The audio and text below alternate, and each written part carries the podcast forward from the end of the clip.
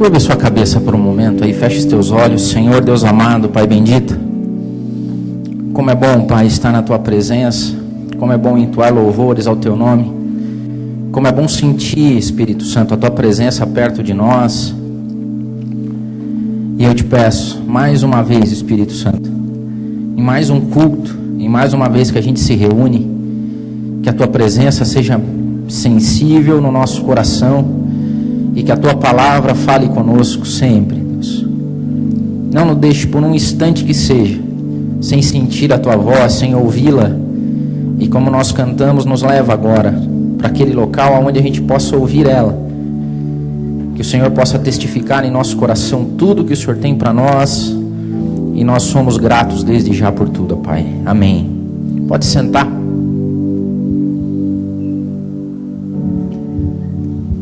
Eu vou ler um texto para vocês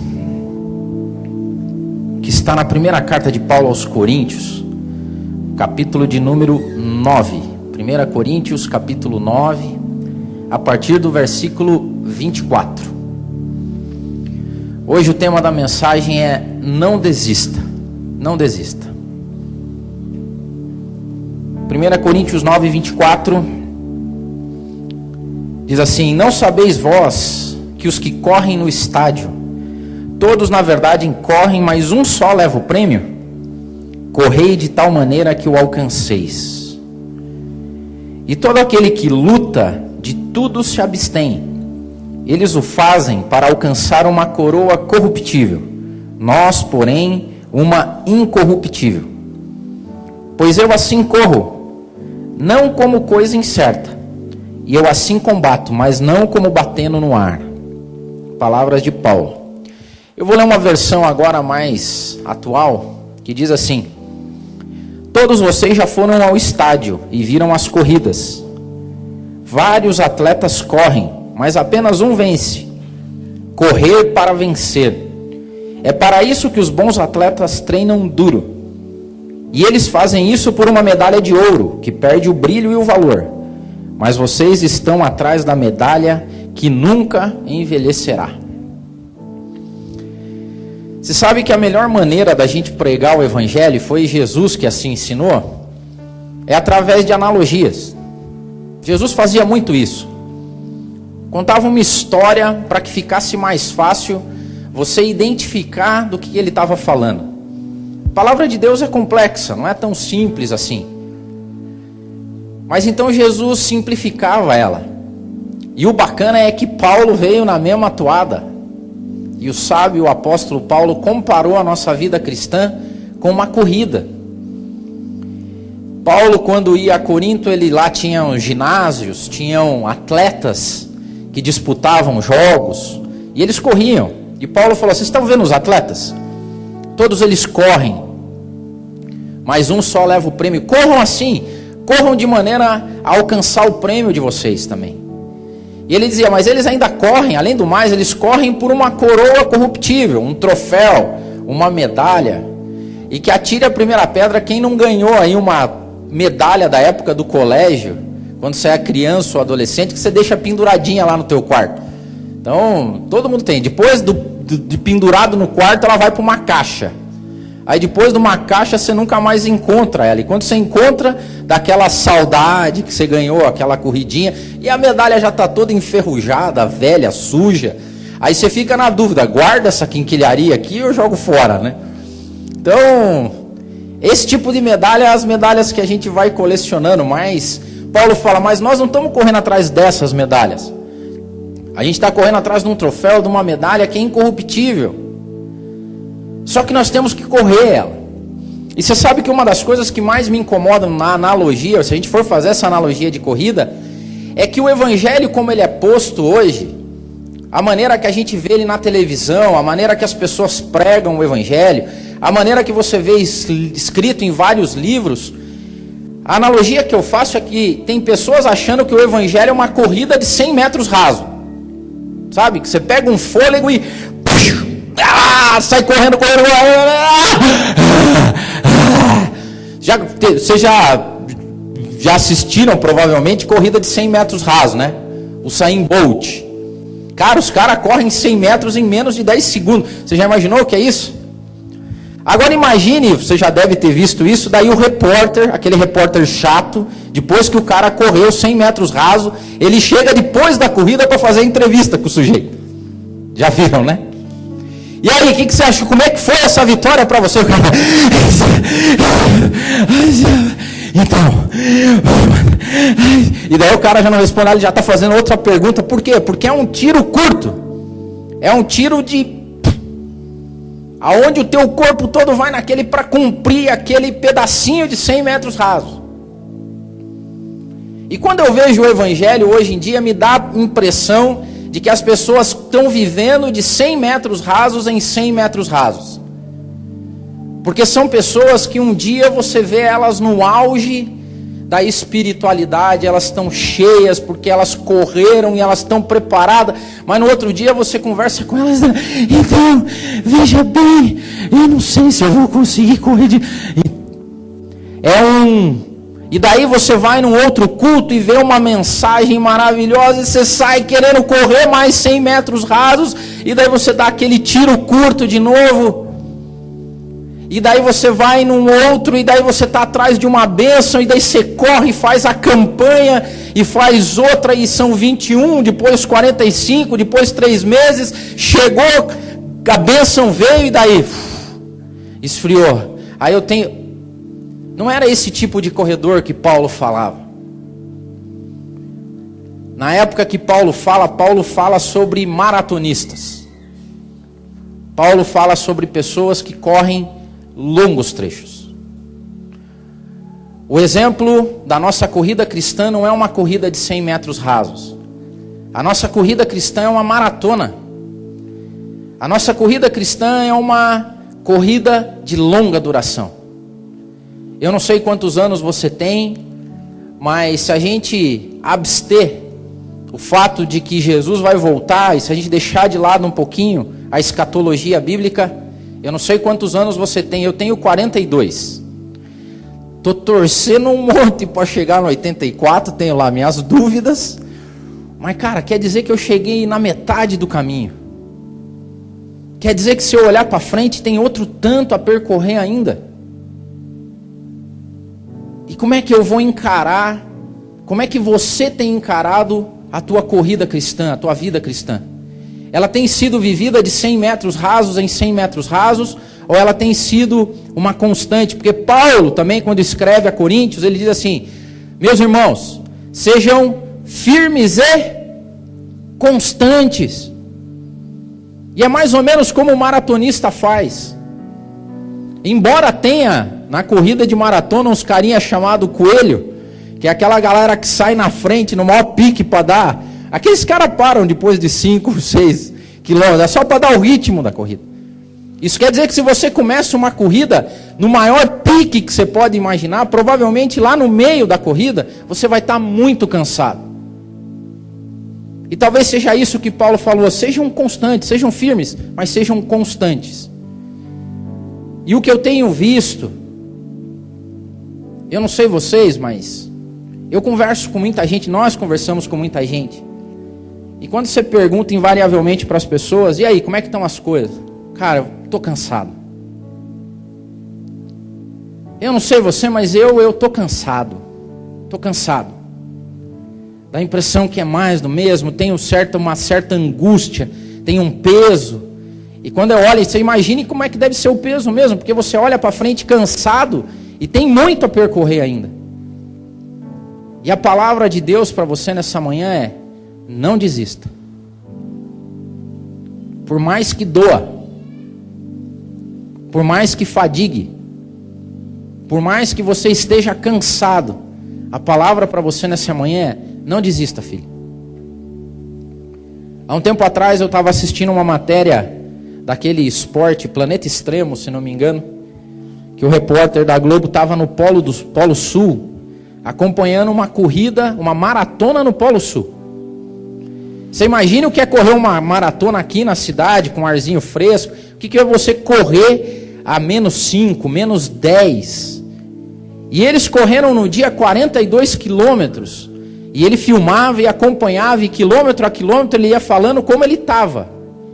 Pois bem, ele completou aqueles 42 quilômetros e teve um brasileiro que ganhou nesse dia o trecho de 42 quilômetros. Mas pasmem vocês, no dia seguinte, deles todos, tinha uma ultra maratona. 100 quilômetros. 100 quilômetros. E esse brasileiro também ganhou no outro dia 100 quilômetros.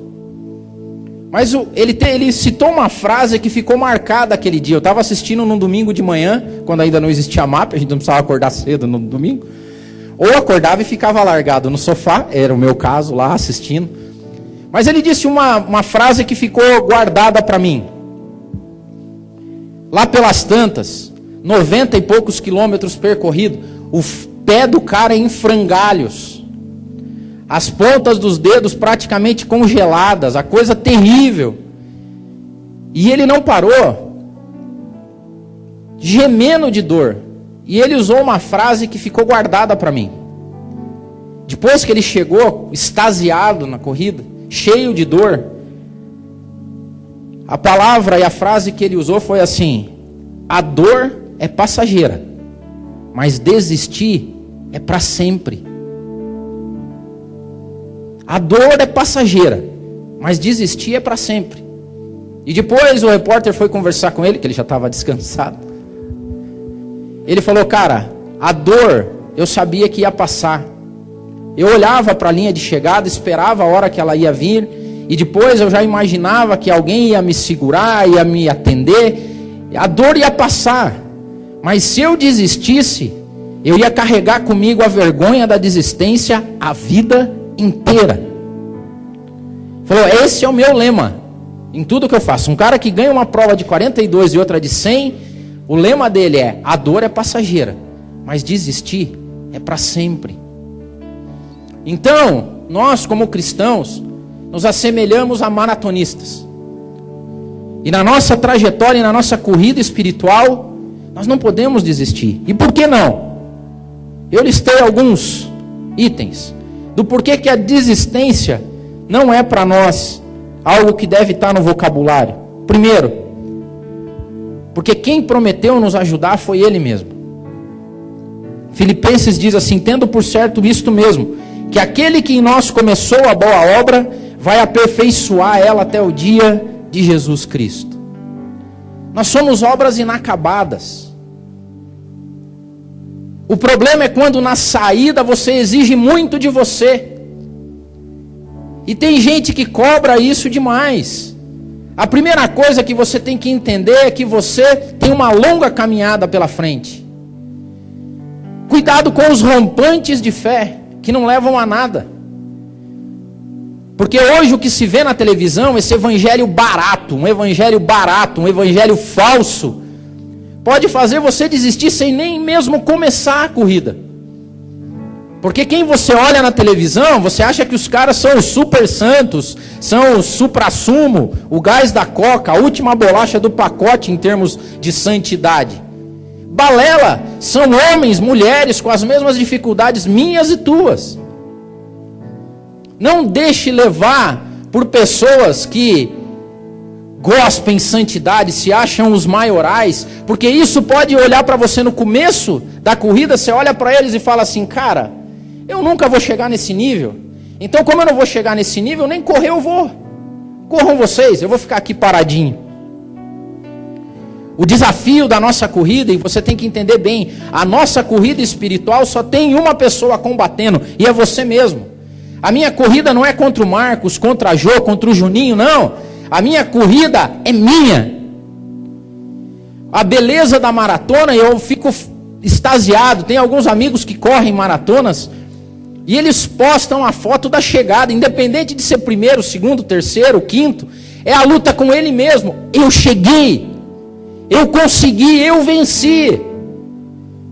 Então não paute a tua corrida espiritual em mais ninguém. Só fixe, como Paulo diz, só coloque um alvo, Jesus Cristo. E o alvo está lá na frente. Não paute a tua corrida espiritual no Del, no Tico, no Marcos, no Valmir, ninguém. Paute a tua corrida espiritual em Jesus Cristo. E ele vai dizer: Filho, sou eu que estou fazendo a obra em você. Começa devagarzinho. Porque a corrida é longa. Certa vez, lá no trampo, lá onde eu trabalhava, a gente começou com um projeto de saúde física. E eu, aqui, o gordinho de plantão, falei, pô, vou começar a fazer esse negócio aí. Tinha um grupo de corrida. E eu fui uma vez no parque. E eu peguei e saí correndo. Daí o personal trainer já olhou, né? Cara gordo, com o joelho meio quebrado. Ele falou: para, para, para, para. Eu falei: ei, ei, como para? vim para correr. Ele falou: não, não é assim não. Você vai começar a andar, caminha bem devagarzinho em volta do parque. Vai bem devagarzinho. Aí depois você dá uma, uma corridinha assim, ó, de leve, de 10 segundos, para. Aí você vai, daí você volta. Aí ele terminei, cara. Tudo. Pensa que tristeza. A galera toda do trampo, na época eu era diretor de RH de uma empresa. A galera no parque, e eu andandinho no parque. Falei, pô, que vergonha isso aqui, cara. Aí eu tentava dar uma corrida mais forte, eu via que eu cansava. Aí no final ele falou assim, cara, se você correr desse jeito aqui, no, no próximo treino você não vai voltar. Adivinha o que aconteceu? Não voltei mesmo. Falou, não é assim. Se você quer correr uma maratona, começa devagarzinho. Vai andandinho. A corrida não é, não presta. E ele falava assim, ele, personal lá, falou assim, cara, não presta atenção nessa galera que está correndo aí, não. A luta não é com eles, a luta é com você. Vai devagarzinho, vai andando. Quando você se sentir bem, dá uma corridinha, 10 segundos, para. Aí depois você vai aumentando o ritmo. E eu falei assim, não, não vou passar vergonha, vou correr aqui. Pronto. Foi uma vez só, nunca mais voltei. Não paute a tua corrida espiritual em ninguém. Até porque tem muito mentiroso na televisão. Tem muito mentiroso espalhado por aí. Que na verdade não corre nada. Que é só fogo de palha. Que é um coelho. Aquele que sai correndo, dando, botando gás em todo mundo. E um belo dia ele vai sumir. E quem vai ficar com a dor da desistência não é ele, é você. Segundo ponto, não desista, porque Deus está te formando. E o treinamento dele é duro. O nosso personal trainer, Espírito Santo, ele não é moleza, não, cara. Ele coloca, dá impressão quando a gente olha para os corredores do lado, que eles estão indo muito rápidos, muito assim, passando com a, pra gente, pela gente com tudo. E dá a impressão que você olha e fala, mas também ele, o asfalto dele é tão bonitinho, tudo retinho. E a minha corrida é cheia de subida e de descida, tem cascalho, e é assim mesmo. Porque Paulo escrevendo aos Romanos, ele diz o seguinte: olha, a gente tem que se gloriar, gloriar nas tribulações, porque as tribulações produzem em nós perseverança. As tribulações fazem com que a gente fique mais forte. As tribulações fazem com que a gente assimile. Não é assim? Quem curte o UFC aí, os grandes lutadores do UFC são aqueles que assimilam muito. Os caras que conseguem levar muita porrada e mesmo assim continuar. Isso aconteceu, essa quase desistência aparece na Bíblia algumas vezes com Asaf, o salmista Asaf, quando ele olha os outros e fala: Senhor, eu quase me desviei, eu quase desisti. Porque eu olho os corredores do lado e dá a impressão que para eles está tudo sossegado. O asfalto é lisinho, o tênis é o melhor possível, os caras têm barrinha de cereal, tal. Corre eu, cara, é uma dificuldade só. É tênis ruim, as coisas são difíceis. O treino é dificílimo. Jeremias também olhava o povo todo prosperando e chorava Jeremias. Por que prospera o caminho dos ímpios? Por que vivem em paz todos aqueles que procedem mal? Dá a impressão que só o vizinho se dá bem e eu não. E a resposta de Deus para Jeremias é a resposta de um grande personal trainer. Ele diz assim: Jeremias, se você se cansa correndo com homens, o que, que você vai fazer quando eu te colocar para correr com cavalos? Se o teu pé se escorrega numa superfície lisa, o que, que você vai fazer quando eu te colocar para correr sobre os cascalhos do Jordão? Deus estava falando para Jeremias, filho, a história contigo é diferente, cara. Eu estou te preparando para uma maratona, não é uma corridinha aí, não. E essa corrida vai ser longa. Então é bom você estar preparado para ela.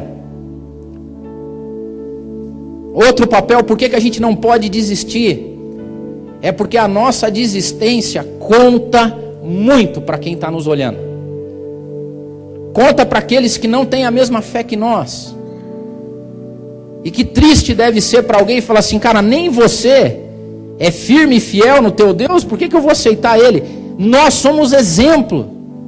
Nós não podemos desistir. Se há um povo que não pode desistir, somos nós.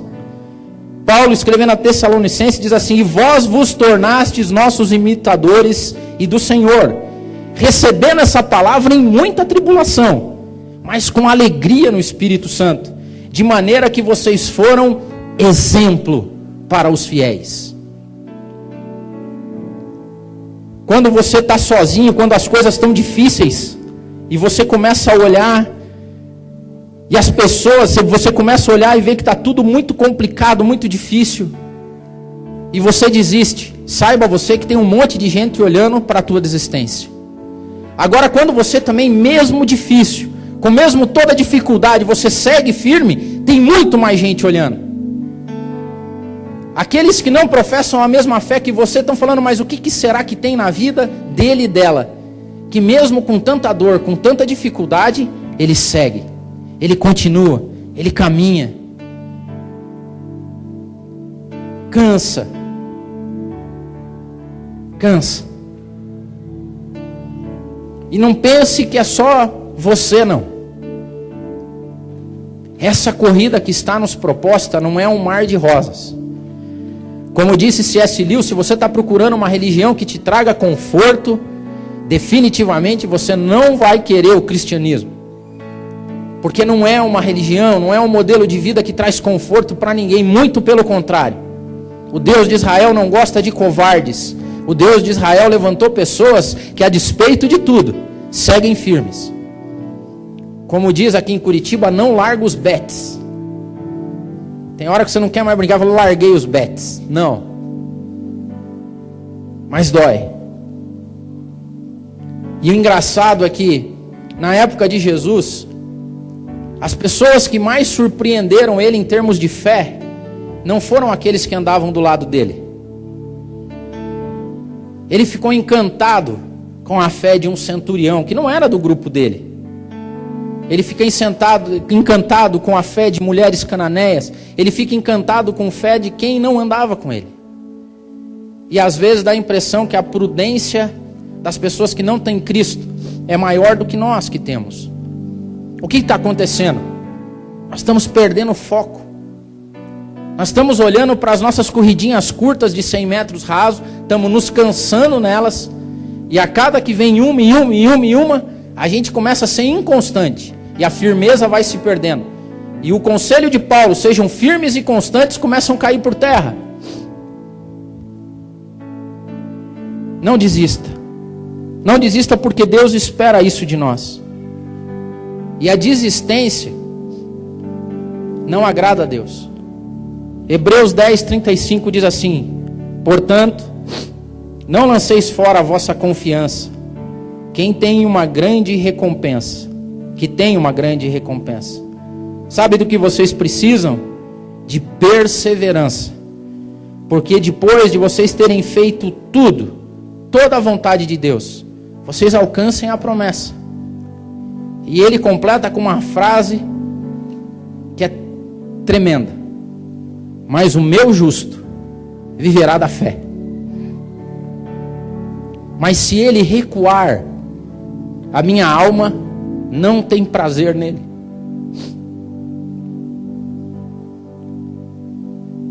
E é engraçado que o pior momento da maratona segundo os maratonistas, não é o começo, não é o meio, mas tem um, um mito que é conhecido na maratona como o muro. O muro acontece na vida dos maratonistas depois do trigésimo quilômetro. Em algum momento depois do trigésimo quilômetro, eles dizem que aparece o muro. É a hora que a dor começa a ficar intensa. é a hora que cada passo dói mais do que o outro. É a hora que começam as cãibras. É a hora que começa a repuxar tudo quanto é músculo e você começa a sentir todas as dores possíveis no teu corpo. E dizem eles que é como se um muro se levantasse na frente. Depois do cansaço físico, começa uma batalha mental. E a batalha mental é parecida com a nossa batalha espiritual, porque o cérebro, vendo toda a dor e todo o sofrimento que o corpo começa a ter, o cérebro começa a dizer para você: pare, descanse, se jogue nesse chão, encoste em algum lugar, pelo amor de Deus, ajoelhe, se proste, pare de correr, está doendo. Desista agora. E diz que nessa batalha espiritual começa a dizer: não é, não é vergonha, não, pare. Você já fez tudo que podia fazer, 30, olha só, 30 quilômetros, 32, 35. Está doendo demais, pare aí, pare aí. E nesse momento da corrida, o momento mais difícil de todos. Desse momento depende o sucesso da corrida, o terminar ela. E se eu for olhar pela história da igreja, de tudo que a gente vive, eu acredito que nós, como igreja, estamos na fase final.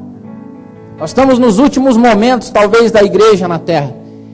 E muros têm se levantado diante de nós. E nós vivemos não uma batalha psicológica, nós vivemos uma batalha espiritual. Porque dá a impressão que cada coisa que você faz não surte efeito, que a dor cada vez é pior, que cada vez está mais difícil. E nós temos um acusador do lado, do lado dizendo assim, cara, desiste aí, velho. Não, não, não, não, você fez tudo o que você podia, não liga não. Deixa quieto. Olha, tem um monte de gente desistindo. E esses dias eu vendo a reportagem de um maratonista, ele falava isso, o pior de tudo para vencer o muro é quando você está correndo e você vê que o cara na tua frente parou. E daí a batalha psicológica é, viu? Ele parou, para você também, não é feio. Pare. Os últimos quilômetros da jornada são os mais difíceis. Mas tem quem passe. E com toda a dor, toda a dificuldade, às vezes se arrastando. Mas o que importa para nós é a linha de chegada. E eu vou dizer para você que qual que é o problema das analogias que fazem hoje com o evangelho de 100 metros rasos. Porque você corre 100 metros rasos e ganha uma medalhinha. Corre outro 100 e ganha outra medalhinha. Corre outro e ganha outra medalhinha. E é uma bênção aqui, uma graça ali, uma vitória acolá. E você vai vivendo de pequenos prêmios. Mas o nosso verdadeiro prêmio está guardado para a linha de chegada final, meu. É uma só. É uma só. Depois de terem completado toda a carreira, toda ela, nós receberemos aquilo que está guardado para nós. A gente não pode desistir. Em 1984, nas Olimpíadas de Los Angeles, as mulheres não corriam as maratonas. E três anos antes, o COI, o Comitê Olímpico Internacional, tinha aprovado que então, nas Olimpíadas de Los Angeles, em 1984, as mulheres iriam correr. E foi a primeira maratona feminina da era moderna. Largaram várias mulheres. E aconteceram com elas o que acontece com todos os maratonistas. Mas teve uma delas, que os mais novinhos talvez não se lembrem. O nome dela é Gabrielle Anderson. Que com toda a dor, todo o sofrimento, ela começou, e conta a história dela, ela disse que ela começou a ser tomada por um calor muito grande no corpo, lá pelo quilômetro trigésimo, trigésimo e alguma coisa. Hoje ela tem setenta e poucos anos. E ela disse que ela ficou super feliz quando ela passou num túnel que tinha sombra. Às vezes o diabo dá umas sombrinhas pra gente assim. Fala assim, ó, descansa, velho.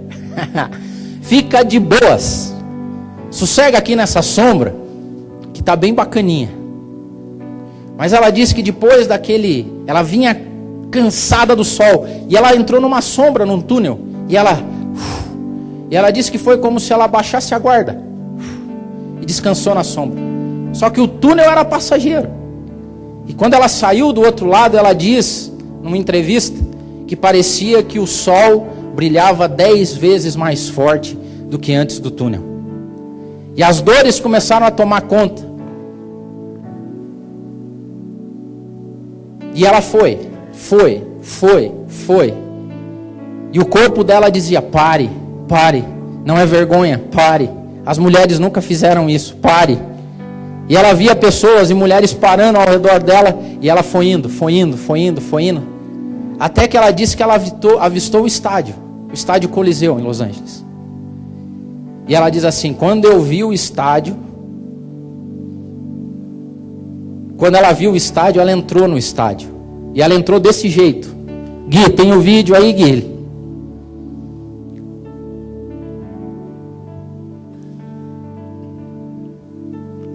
Baixa a luz, por favor.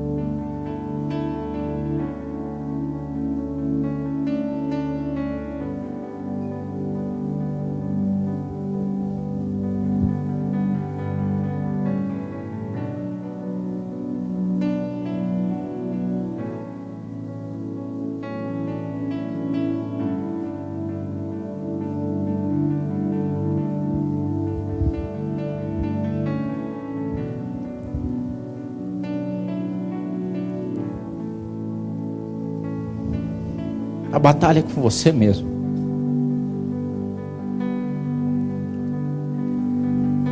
Pode estar tá tendo cãibra, pode estar tá sendo difícil, pode estar tá doendo. Mas a palavra de Deus para você essa manhã, não desista, filho.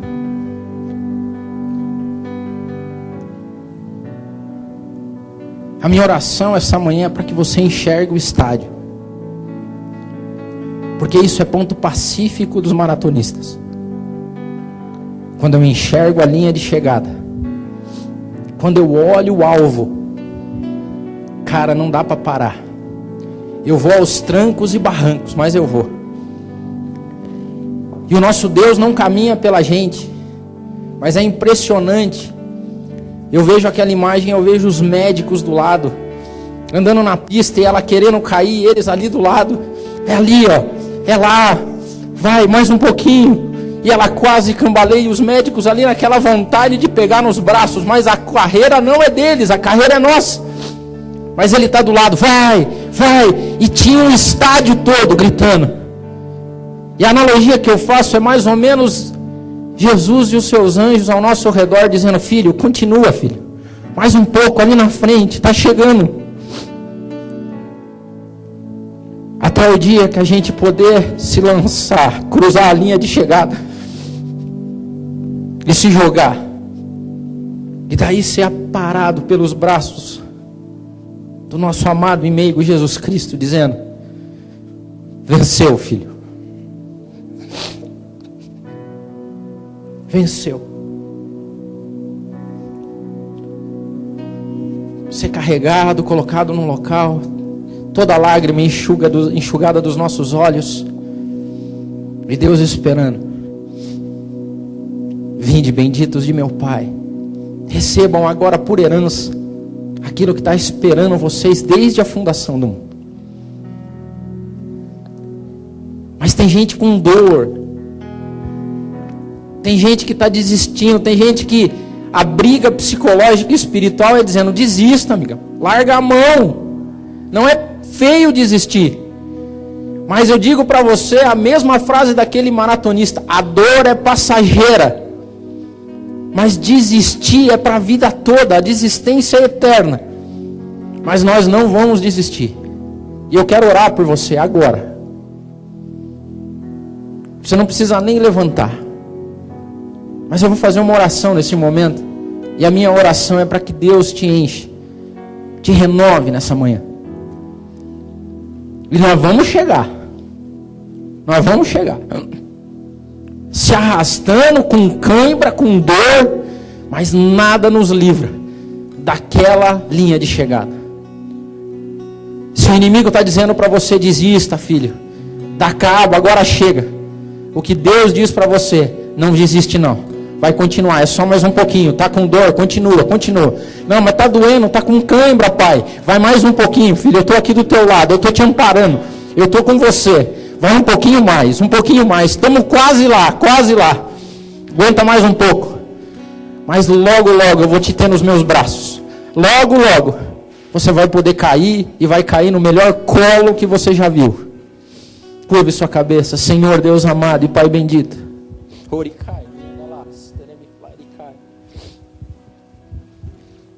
O Senhor conhece, Espírito Santo, toda dor e toda dificuldade. Ninguém melhor do que o Senhor para testemunhar aquelas noites de choro no quarto. Ninguém melhor do que o Senhor para saber todas as dificuldades que nós temos passado. O Senhor conhece e sabe toda a dor que nós temos. O Senhor conhece tudo, Pai. Mas nessa manhã eu te peço, com toda a humildade, Pai. Está doendo, está doendo. Oricai, me anda lá, me Nós chegamos diante de Ti e dizemos: está doendo, Pai, está difícil. As câimbras têm tomado conta. O inimigo tem soprado coisas no nosso ouvido dizendo para que a gente desista, para que a gente pare, para que a gente acabe. Mas nessa manhã, Senhor, eu te peço, venha como vento renovador nessa manhã. O último gás, Pai. Nos dá de novo o renovo trabalha nos nossos músculos espirituais, nos dá a gana e acima de tudo, ó Pai, nos dá a visão do estádio, nos dá a visão do que nos espera, Pai. Um estádio cheio de o Senhor e os seus anjos nos incentivando nessa última milha que nós temos aqui, nesses últimos dias, ó Pai. Que nenhum se perca, Pai, que ninguém fique pelo caminho que nós sejamos tão solidários quanto aqueles médicos ao redor da pessoa, dizendo: vai, vai mais um pouco, mais um pouquinho. Não desiste agora, não. É só mais um pouco. Vamos, você consegue. Que o Senhor Espírito Santo seja o renovo dessa manhã. Que a gente saia daqui sabendo que a nossa caminhada ainda é longa, mas sabendo que ao lado nosso o Senhor estará todos os dias. E que caia por terra nessa manhã todo pensamento contrário de desistência, de desistir, de deixar para trás. Não. Nós vamos chegar e nós vamos cruzar essa linha e cair nos teus braços, ó Pai. Nos deixa sentir pelo teu Espírito Santo um pouquinho a ternura, a maciez e o carinho que nos aguarda naquele dia onde a gente já exausto da caminhada, cheio de feridas e cicatrizes, com a feição já toda desfeita, Pai, onde não existe mais beleza por causa da batalha. Mas que então a gente possa se lançar nos teus braços e dar o suspiro maior e melhor que qualquer pessoa pode dar o suspiro da vitória o suspiro daqueles que lutaram, mas não desistiram, que se machucaram e ficaram doloridos, mas que não desistiram no meio do caminho. Venha com renovo, Pai. Aleluia.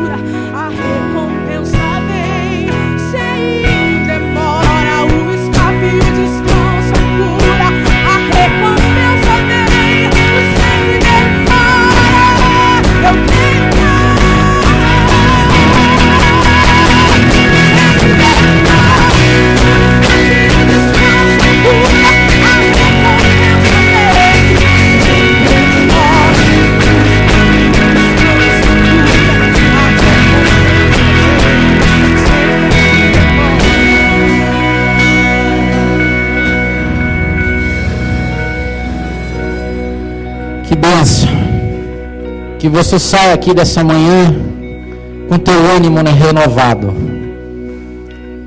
E tem que ter, porque a nossa batalha ainda é longa. A gente ainda vai correr muito. Mas a gente vai firme e constante. A gente vai na nossa toadinha acostumada. Mas que bom vai ser a gente olhar para trás e falar: já fazem 40 anos, já fazem 50 anos, já fazem 60, 70, até o dia que a gente for para a glória. Daí é só festa. Deus abençoe vocês.